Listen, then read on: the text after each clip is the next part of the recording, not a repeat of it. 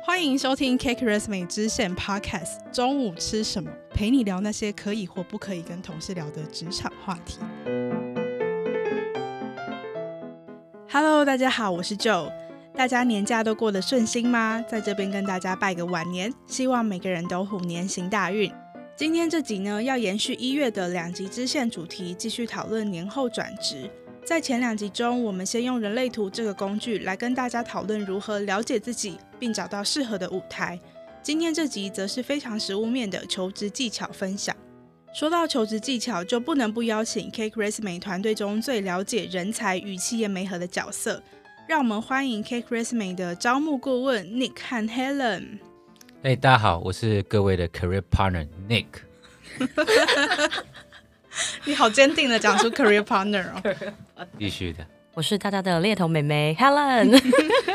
大家会不会觉得我们的猎头伙伴都很不正经啊？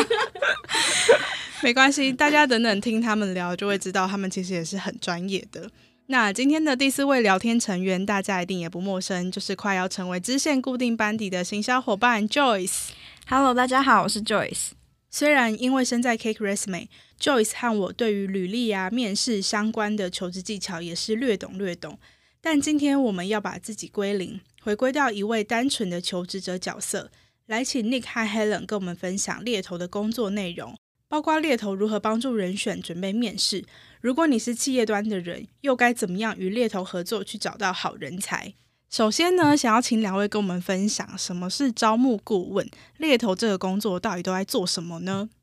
好，这题的话我可以来回复这样子。那招募顾问或者是 headhunter 在做什么？其实因为现在市场，我觉得其实算猎头这个已经蛮显学，其实蛮多人都有听过。但我们顾名思义是顾问，但是如果以直白的商业模式来说，其实我们算是一种呃人力中介的一个形式，等于我们会协助企业端，也就是雇主的部分。去寻找他们觉得适合的一些相关的专业人才。那当然，职缺需求的来源其实来自于蛮多的，包含可能有些是业界人士的一些推荐，等于企业主他可能想要找什么样的人才，所以寻求黑行的帮忙，或者是像我们这样的一个顾问，我们也会主动去联系相关的一些我们觉得不错的雇主，问他们有没有需求，将这个招募的一个人力可以 outsource 给到我们去帮忙做代招。那当然也有蛮多的一些，因为我们 Carison 本身自己是平台嘛，所以有蛮多的一些相关的一些企业，他们可能也会去申请我们的 recruitment 服务进来这样子。那以猎头顾问来说，因为我们在产业的耕耘其实已经还蛮多年，至少已经有耕耘大概差不多五到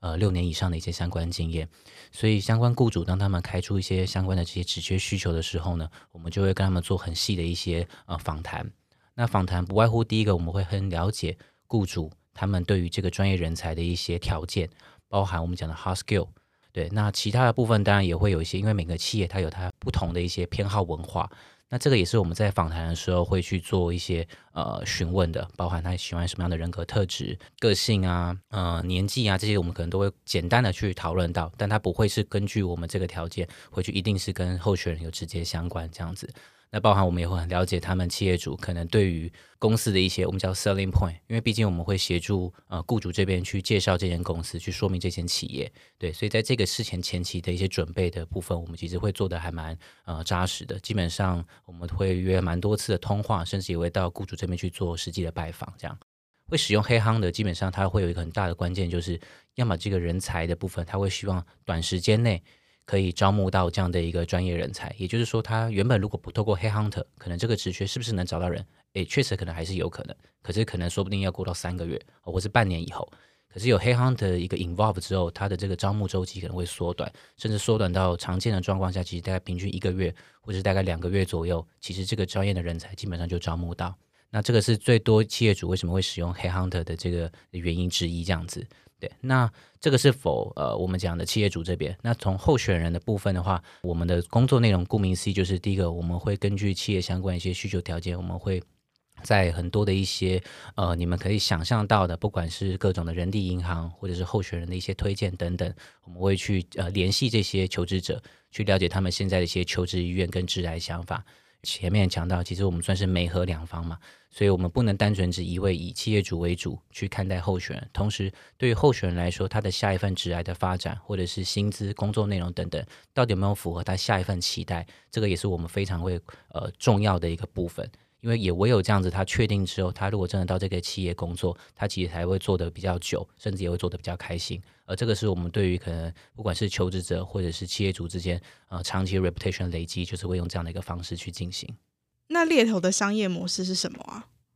猎头的商业模式算是一种人力中介。所以等于我们是透过媒合成功之后呢，我们会跟雇主收一笔我们叫做顾问费用这样子。那当然顾问费用的部分就会用候选人的年薪的一个大家双方谈好的一个趴数去做一个收费。比如说你可以想像房屋中介也是嘛，等于呃企业主这边也就是房东本身他会委托中介帮你去找这个房客，那找到之后大家会双方讨论好的一个那个趴数部分。呃，会支付这样的一个费用给到这样的一个顾问。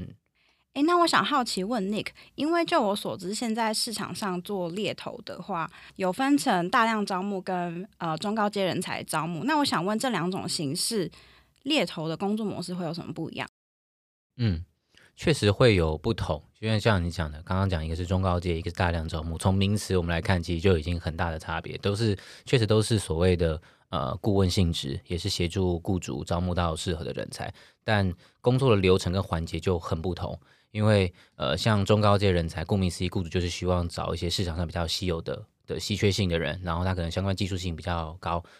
当然，同等于没错，他的年薪一定就会比较高嘛。那大量招募，刚刚就已经全面讲，就大量，比如说送餐平台，它需要大量的这个 driver。哇，那这个 driver 他如果靠自己招，哇，哪那么好招？现在哪有一天到晚很多人要想要来做 driver，他就是可能要靠这个招聘公司帮他去去找这个很多的 driver 去加入他们平台，或者是 OK 像金融业电销，哇，电销的工作很辛苦，对啊，所以假设人资他要找很多电销人来参加，他一场说明会可能要绕这个一百个人来。哇，这一个人怎么可能会有这样的能力？所以他一定都会透过一些蛮多这样的一个大量招募的公司，可能说我这场说明会，我就是要你要把我找一百个人进来，那这一百个人可能转化率好，可能只有 ten percent，所以有十个人可能会真的会产生兴趣应征，然后最后成为某某一个可能金融业的这个电销团队。对，那当然大量招募的形式就会非常多了，可能有一些也是走正职，有些甚至是我们讲刚刚听到市场叫做派遣嘛，对，他可能是挂在第三方公司，可其实是在帮雇主工作。对，那它的商业模式就会更更复杂了，这样子。那就你们的经验来说啊，你们观察到跟猎头合作对于求职者自己来说会有什么样的好处？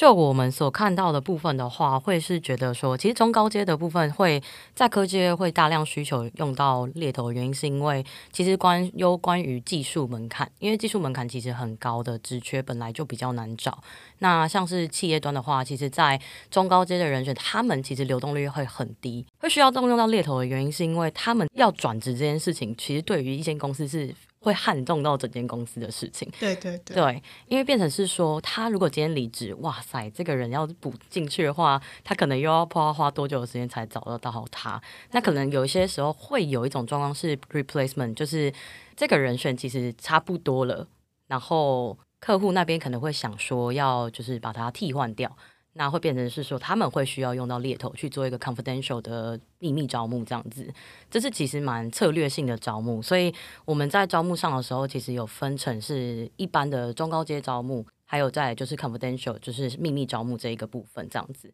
这个秘密招募其实蛮特殊的，因为其实这个是等于是有点在私底下的动作吗？应该是说，嗯，因为这些高阶人才，他们的去留会对这间公司，不管是内部员工的心情啊，或者是外部可能他们的股价等等，造成很大的影响。所以说，真的很高阶的人才的人事动向，确实是没有办法像可能一般的员工那样是那么轻松就可以被大家知道的。没错，因为他们甚至可能在他们现在连面试都要非常小心，就是保密啊，然后甚至到客户他们在面试到这个人选的时候，其实大家都是一个很 confidential 的状态。那到最后的时候，甚至有些人选最后才可能到 final round 的时候才会特别说，哦，我可能现在在哪一间公司这样子。因为确实我们就有遇过蛮特殊的状态是，呃，这个人选跟现在我们的客户端他们其实是有关联性的。那这就是会是我们需要猎头需要去做一个中间性的去保护人选，我们就可以过滤掉一些事情。高阶人才他们在寻找职位的时候，可以比较有保护伞的概念。对，嗯，嗯。那我好奇，就中高阶的人才来说啊，哪些产业比较容易有猎头出没？其实各行各业确实都会有黑 hunter 的出现。那不过以在呃市场来看，还是我们可以分大概差不多三到四宗为主哦。一个是以但科技业这块部分，因为毕竟它是台湾蛮大的一个需求性，但它因为科技业非常大，所以里面可能会又会再划分蛮多的一些相关专业领域的顾问，包含可能有针对呃软体科技，有可能针对我们讲的半导体，包含可能从 design 一路到 manufacturing。或者是到相关的可能电子厂这块部分，其实都会会往下去做分工。那再来可能会有大概三大产业，也是会蛮多有很多的一些招募顾问黑行的可能会有的。一个是像是 consumer goods，就是那种我们叫做 FNCG 或者是 retail 这种产业，那一定就是我们呃很多的这些听众常常使用到的一些生活用品。然后还有一块是呃医药业，哦医药业，这个医药不管是比如说医材。就是可能真的我们发生什么疾病哈，可能进到医院里面这种大型医材，或者是小至可能入你口腔的那种药品哦，或者是这个所谓的这呃一些药剂等等，因为医药产业又又很大，所以这又是又另外一个 domain。那再还有一个 domain 是金融业，金融业其实水也非常的深，蛮多的一些大型国内外的金融客户，其实他们都有需要 headhunter。对，大概可以分为这四大个，应该是最多我们讲市场上现在 headhunter 的一个主要的主力。那其他可能当然也会有哦，可是其实可能就会比较很多零星跟一些是呃看客户的一些情况这样子。那你刚刚提到说这几个产业就蛮常看到猎头的，那我好奇，如果就一间猎头公司，他们会怎么样选择要进军这个产业？嗯。刚刚讲的这些几个呃产业，很多的这些我们讲招聘公司 hunter，我们其实在这个产业选择上面都会进去，因为会怎么去选择，其实还蛮关乎公司策略，还有创办人当时的想法。不管是看他是台湾公司的招聘公司，或者是外企，那如果是外企的话，通常应该是蛮全面的，就会希望每一个这个产业都要去做进入。那为什么会选这四个产业？主要是因为它本身已经有聚落性。对，那黑行的其实是一个很重聚落性的部分。一旦聚落性达成之后，你会产生所谓的经济规模，不管是对于候选人的量体也会比较多嘛，因为很多的求职者他们在这个产业都有需求，一样雇主也会比较多，他会有很多的一些职缺，对，那就会形成一个很不错的一些这个我们讲活水的流动。所以那在这样的招募顾问，他就在这个产业里面去扎根这样子。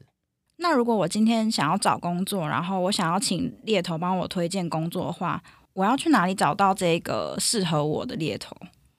？OK，其实要找到猎头其实很简单，因为大家都觉得好像猎头是一个很神秘的人嘛，对不对？因为我们就隐身在人群，然后 客户跟人选当中，但其实我们一直都在 LinkedIn 上面，只要你就是在 LinkedIn 上面打 Hunter。你就会看到一大堆的 consultant 或者是 headhunter，那你要怎么去选择适合你的猎头？其实，如果你今天在求职上的时候，你有这个需求，你可以先第一个就是先做好你的履历的准备，投给几个你觉得他可能有在发表一些言论，或者是他的看法是你认同的一些 hunter 的时候，你就可以先去跟他试个水温，就跟他说：“Hi，Hello，那我现在可能有转职上的需求，那你是否可以提供一些协助呢，或帮助？”哦，对，但是第一个就是你可能要先去确认说。这个猎头他是在 focus 在哪一个产业的？那是不是跟你有相符？那你再去找他。因为如果你是放错产业的话，你还要在这边帮你 refer 给别人，就会比较麻烦一点。那你找对他之后呢，你再跟他聊。通常这个猎头他会蛮亲切的，然后他会马上打电话给你，然后跟你聊说：“诶，你现在转职上的想法等等的是什么样的方向呢？”然后你就可以从中得知说：“哦，这个人是不是跟你就是跟交朋友一样，是不是跟你相辅相成，是不是可以跟你配合当一个好的战友？”因为其实如果你在要转职的时候，你有一个好的战友，其实是一个。帮你省去很多时间的一个 partner，所以我们就是 career partner 的概念这样。因为我们可以帮忙的部分是，呃，第一个就是见见你的履历，然后可以了解说，哦，你这个人的优势可以在哪里？那我们可以帮你 summarize 出来这样。那第二个的话，就变成是说，你在面试的时候，我们可以帮你做一个演练，我们可以大概知道是 HR 可能会跟你聊什么东西，那我们就是会帮你去 survey 啊，然后甚至帮你去调查说这个 hiring manager 是谁。然后之后，你大概可以去知道说这些资讯是什么，因为一般你求职者，你根本就不知道你会面对谁，你只能自己准备好你自己的问题。但是如果有我们的协助，这些问题我们都可以帮助到你。然后再来的话，就是其实就是面试完最后一关，其实就是在跟你谈 offer 的部分。那谈 offer 的部分的话，应该是我觉得我们猎头最大的存在价值啦，因为就是我们等于是在做第三方的沟通协调，我们等于是可以帮人选跟客户这边再做一个沟通。那其实我觉得有时候在当一个求职者蛮尴尬的部分是，你在谈薪资的部分是一个你会不知道怎么如何应对进退，这有点像在跳恰恰，你知道吗？就是这个人选他今天其实他假如说他今天年薪一百万好了，那他突然其实有些人会对自己的期待价值可能会说，哎，我现在想要年薪开到一百五十万。那对于企业主来说，会觉得，哎，你好像有点狮子大开口。那这时候，我们今天如果是我在 hunter 的角度来说，我知道这个人的期待值是到一百五十万，那我可能就会先压低他的期待，跟他说：“诶，可能我觉得可能现在市场的行情在哪里？那可能你的那个转职的薪资的 range 会大概落在哪里？可是我们可以帮你做到是去争取薪资这件事情。客户那边等于是我们帮他先压低了一次过滤，然后人选那边等于是我们等于是会跟他说。”我可以帮你去争取薪资，那你也不需要再去让人家觉得，哎，你狮子大开口这件事情有点荒谬。对，那变成是说，他们这边就是谈数字最敏感的部分是经由我们的话，那会变成是比较顺畅一点。那你们身为猎头，你们会怎么样帮人才争取更好的福利薪资？在这一块有什么样特别的技巧吗？技巧一定是会有的。我们先把情境快速定义一下。假设我们先定义这个候选人原本的薪水，它其实是符合正常市场行情的。先不要说它是高于，也不要说它是低于，因为这样子就会有偏差。好，那如果是这种情况的话，其实以呃猎头或者是 Hunter 来看的话，我们其实就会是帮候选人平均来说，基本上就是会以二十趴的一个成长作为第一次的一个开端。多数了，当然我们讲这就是刚刚讲，因为有太多的情境，还有跟他的状况，所以会有偏差。可是多数我们都会用一个方式，二十趴做第一个开端，或者是十五趴的一个年薪成长。这个应该是现在在台湾的市场里面，不管是企业主或者是候选人都可以接受的。然后也有部分的大概是二十五趴，你只要先抓个十五到二十五这个区间，不管是你个人自己去投递履历，跟下一个呃雇主去谈薪水，或者是跟 headhunter 或者跟谁之类的，你只要抓在这个区间带的话，基本上多数的情况下，应该都是双方觉得是一开始就不会觉得 mission impossible 哦之类的，就是大家还算可以的，嗯，对，因为那个这样子，你看，因为这样上下的话，其实也有高达大概十到二十趴的一个集距，那最后 landing 到底是 landing 在二五十。哦，或者是十五、二十，那当然就会中间还有一些很多的一些相关的 mega，因为它还会取决于，比如说，那每间公司的薪资结构并不一样。假设我现在可能就是公司很简单，十二个月月薪，所以我月薪非常的高。那我去到新的企业之后，虽然成长只有十五趴这样子，可是它的变动奖金其实这间公司行之有年是非常高的。你把变动奖金算进去，其实你的成长可能会到三十 percent。所以趴数的部分，你们可以抓十五到二十五，这是第一个要点。第二个要点是，请用年薪去做判断。对，那年薪的部分，假设是 variable bonus，你一定要去确认这个 variable bonus 的 achievable 的这个程度是什么，看得到也还算是拿得到的。嗯，嗯嗯。还是说这是一个一块一块饼哦？那这个饼看得到，你可能也拿不到。那这个东西，当然 hunter 这边就会帮你去，一定会帮你去询问，比如说去年的参数，近三年的参数，至少不可能就是会落差太大。那这间公司如果是还算是大家听过的公司，就不可能有这种很夸张的几句嘛，不可能说去年有，那今年就没有。那如果是你呃自己投递的，其实假设是一些比较有规模的公司，你可以一样照样你可以问人资，在这块部分，甚至你比较保险一点点的话，因为现在大家通讯软件用的很频繁，还有 email 属性，假设虽然是不保证，可是假设你们有一些 email 属性，说平均来看过去去年可能有这个文字在，你其实也可以比较比较放心这样子。所以抓紧这两点的情况，应该多数来说就不会偏差太多，剩下就是真的是很 minor 的，呃，小小技巧了，这样子。嗯嗯嗯。那我也想问你们，就是除了 JD 上面的资讯之外，你们要怎么判断这个人选他适不适合推荐给这间企业？我可能会先去了解这个人选的个性，就是他的 personality。我会觉得说，先去判断这个人跟他聊天过程说，诶，这个人是不是讲话很有礼貌，然后他是不是很注重一些小细节？那我知道这个人大概就是可以很明确直接放到日商，因为对日商来讲，他们就很喜欢有礼貌，然后很注重小细节的人这样子。那像我之前就真的有遇过有个人选，那时候我跟他聊天的时候，他三句话离不开谢谢、不好意思。等等的，我就知道，哇塞，这个人真的超级有礼貌的。然后那时候我直接果断推荐给日商，但是因为其实日商的 process 真的很长，那我跟这个人选配合了至少快四个月，他才拿到 offer。然后其实这个过程真的蛮辛苦的。那我说我们两个真的是彼此最强大的精神支柱，就是精神支柱，一直跟彼此说谢谢跟不好意思。对，就是哎、欸，不好意思。不好意思，我真的是跟那个客户太慢回复了。然后之后他就说没关系，没关系。然后谢谢你这么辛苦的帮我。然后我就说不会，不会，不会，你真的很棒。我们两个就是彼此的精神喊话的对象。然后每天可能就是会通个电话，然后说哎，今天装的怎么样啊？客户那边怎么样啊？有什么想法？我就说没关系，我在这边继续等等客户的消息。那我等下会去 follow up 下。然后他就说好，如果有什么需要，我可以准备，我随时都那个奉陪。我说好，你真的太有太棒了，这样子。于是我们就是。这样面试，他总共面试了六关，然后他最后就真的拿到这个日常的 offer。然后他最后那时候就其实就还蛮感谢我，然后就跟我说，因为他觉得，呃，他的个性比较拘谨一点，他其实很需要人家去从旁边去 push 他一把。以他平常的状态来说，他会觉得转职这件事情太慎重了，他会不敢去下任何的决策，因为他那时候其实是从一间台商很大间的公司。去龙头公司要跳转，所以他其实根本就不敢动。但是那时候我就是在旁边一直精神，然后说加油加油，你很棒你很棒。然后之后他就是好，我相信你。然后之后我们两个才一路走到最后这样子。那到最后的时候，客户那边客户端也跟我 feedback 是说，哎，这个人选真的是非常有礼貌的一个人，我们真的很喜欢他，他真的非常符合我们的日常文化，这样就蛮特殊的经验。那如果是像我的话，我可能会攀查的一个部分就是 motivation 的部分。第一个，但前提还是一个大前提，就是 Haskell，。因为企业主在找寻求人才的时候，但一定是我们讲的关键的专业技术一定要符合，这个是最前提。那再来部分，我们可能就会比较 care 的是 motivation。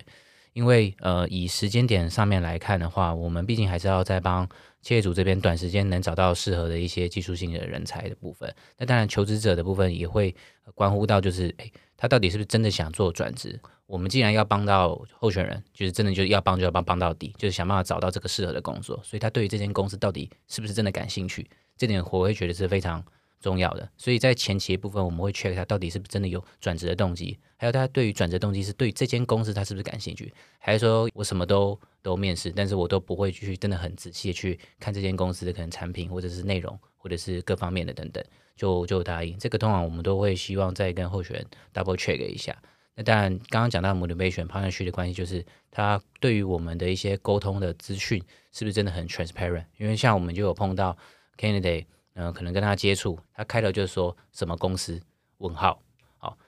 能不能达到一百四十万以上？有再来说。嗯嗯嗯，不是说这样子我们不会想回，可是就会觉得那其实我们也算是一种伙伴关系，我们也会真的很想要帮你找到一个机会，但是在一开始这么时间的时候就，就就一种。你会觉得你比可能不需要浪浪费我时间那种感觉。有公司那我就听，那没有这个公司不给我讲名字，我好像我也不想搭理。那就代表有点像之前永庆房先诚实再成交的一个概念，就是哎，我们彼此应该是要很 transparent 的，一样雇主的一个面试反馈，我可能我们会很直白的希望跟你说，那有上没上就会会跟你讲。但是一样就是你现在的一些状态，或者是你对于你职涯的想法，其实你应该也要很 open，而不是比如说像跟候选人在 interview 的时候。可能都不太不太愿意分享，比如说，那你对于职涯有什么期待？期待薪资？他说哦，还要再想想，再看看啊。那你现在到底面试阶段什么？我我不能透露哦。那你现在薪水？哦，这个我不好意思说。哇，这个这个想帮都很难帮啊。对对对对，但是这个是比较极端的例子。可是，在我觉得不要触犯到各自的状况下，合理的一些资讯，其实彼此的互相透露，而且这是对等的。候选人也可以问说，哎。那这间公司的薪资预算到底实际多少？那假设我们真的走到后期了，我们那个薪资预算到底怎么抓？比如说我的期待是这边，那我觉得真的比较优秀的顾问是，他不一定是说可以帮你很夸张的谈到一个非常非常好的、很夸张的高薪，可是跟 Hunter 的好处是，绝对是会有中间偏上的一个概念水准，因为它的参数其实比较多，然后它对于那间公司企业本身的相对应的职等的薪资，其实都有拉出来了。所以，当你原本的新手进入到这个企业体系里面的时候，其他就可以拉出一个呃相对于中间偏高的一个水准，让企业又可以负担你的哦这个成本，候选人这边又可以达到他觉得好的一个这个薪资期待。对，所以中间的整个沟通过程，其实如果是专业的顾问，其实你可以问他这些问题，去判断说，哎，那这间公司它预算到底多少？那实际我这样的期待到你那边有没有可能符合？那这个结构是什么？比如说我可能保证要多少？它的奖金是什么？对，那在前面的问，如果顾问都有办法可以回答出来，就可以说，哎，那我这样听完，哎，合理，我觉得可以帮你拉个可能十五 percent 或者二十 percent 年薪成长，哎，那我觉得你应该就可以跟这个顾问可以继续继续沟通下去，或者他如果他去帮你问完，他有答案，哎，那这样我觉得也 OK，代表这个顾问至少是很 responsible 的，那其实也是一个候选人在挑顾问的时候一些呃，我觉得指标性啊，这样子。就是承接 Nick 的部分的话，我觉得另外一个还有很重要的点是，呃，在挑选一个 hunter 的时候，你跟他配合的时候，你可以去发现说，他一直问你一些说，诶，那你对 A、B、C、D、E 的职缺会不会有兴趣？那其实他真的是就是拿着你的履历，可能就是广投一波。我觉得这也是一个对于人选是一个名声破坏，我觉得这不太好。业界就这么小，那如果大家都知道说，哎、欸、哎，他好像要找工作哎，然后 B 就会说，哦是哦，哎，他好像也有来投我们工作哎，然后 C 也说，哎，他对他有过来这样子，因为其实，在上层的 hiring 圈，他们其实都人不多，所以他们其实资讯量都是互通有无的，他们可能马上打电话过去做一个 reference check，就知道说，哦，这个人选的名声在哪里。那其实我觉得，对于呃人选在挑 hunter 的时候，你自己也要去做一个筛选，就是这个人他是不是。帮你在广投一波，还是他真的是在帮你媒合一个适合你的职缺？这也是我觉得蛮重要的事情。那个跟 Helen 刚刚分享了很多，可能企业要怎么选猎头，人才要怎么选猎头。那我好奇，对于你们自己，也就是一位猎头来说，企业或者是人才的哪些做法会让你们身为猎头很困扰？之前我听过我同事有一件事情，我觉得造成我们蛮大的困扰。我们正在帮一个高阶的人选在做一个媒合，基本上是拿到 offer。客户端他们想要做一个 reference check，但其实通常 reference check 是会经过我们的，但是我们就突然接到他现职公司的电话的人，然后突然打电话想要询问我们说，诶，是不是你们有听过说我们家里面的谁谁谁想要换工作？那其实我们当下是想说，哈，怎么会？走漏风声，对，怎么会有？就是走漏风声，因为其实高阶人选他要换工作是一个呃非常小心翼翼，然后我们会很帮他保密的事情。但是他们里面的那个他现职公司的人直接打电话问我们说：“哎，那你知道有这件事情吗？”我当下是想说：“嗯、呃，所以那边是 HR 客户端的 HR 自己打电话去他现职公司做 reference check 吗？”这个。有点奇怪，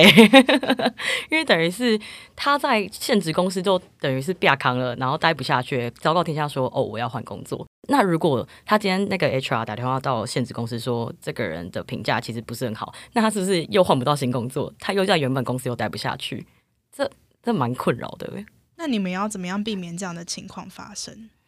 我们可能就是会把主权拉回来。不管是你们今天透过面试啊，或者是你们谈薪资，或者是你们在做 reference check 的时候，都会跟客户说：“哎，其实这些都是可以经由我们去做协助的，因为你们已经付钱了嘛。那我们就是你知道，服务至上，我们就是会帮助你去做这些琐碎的事情，协助你们可以快速找到人才这样子。”从我来看的话，困扰的部分倒没有真的想象中这么多，但确实有很多一些情境都会发生，比如说可能呃招募了可能三个月，企业主突然说 “Headcount freeze”，哇！前功尽弃，候选人无言，好，就是这种情况，或者是啊、呃，求职者到企业上班一个礼拜提离职，嗯，这种情况其实都是很常见，在我们这个这个产业里面偶尔会出现的，偶尔啦，应该应该这样讲，不能讲说很常会发生。不管是企业主候选人，我觉得站在我们顾问那边，你要给予我们一个很明确的一个答复，比如说今天是 Hackon freeze，对，那可能 Hackon freeze 到底原因会是什么？有时候像我们真的有之前有听到一个状况，就是诶招募了可能三个月，这个人也到了最后 final 阶段，但是雇主就开始爱消失，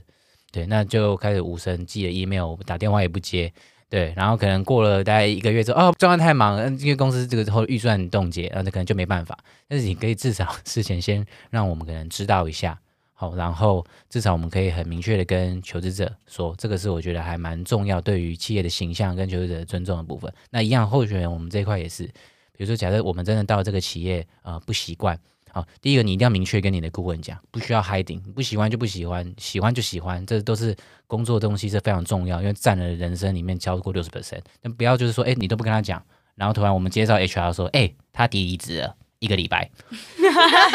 你为什么要变身？你在模仿哪个 HR？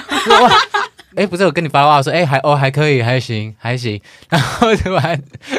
一个礼拜之后提离职，对，然后可能赖他，哎，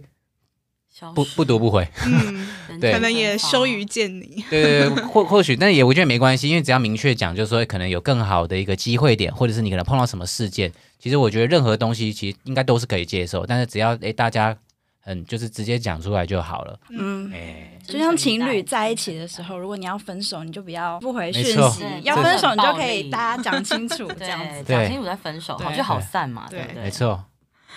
好的，那我们今天就聊到这边。我以前对于猎头这个工作还不熟悉的时候，觉得这个职称非常的吓人。后来呢，又不时看到一些求职者对于猎头的抱怨，难免会觉得跟猎头接触会有点怕怕的。但其实也不是每个猎头都会把求职者当成商品。如果找到很真诚的猎头，就像是交到一个很了解自己又很为你着想的朋友一样，是很珍贵的事情。今天这集讲了那么多猎头如何帮企业找人才啊，如何帮助人才准备履历和面试。下一集呢，则是要请 Nick 和 Helen 抛开一下猎头的身份，来跟我们分享一下他们自己身为猎头有没有什么独门的求职技巧可以跟大家分享，帮助大家更有效率的找到更适合自己的机会。如果大家想要跟 Nick 和 Helen 交流，都可以在这集的单集简介中找到他们的 linking。那就请大家敬请期待下集啦。如果有什么想听我们聊的职场主题，也都可以在 IG 上面告诉我。Cake Resume 支线 Podcast 中午吃什么？陪你聊那些可以或不可以跟同事聊的职场话题。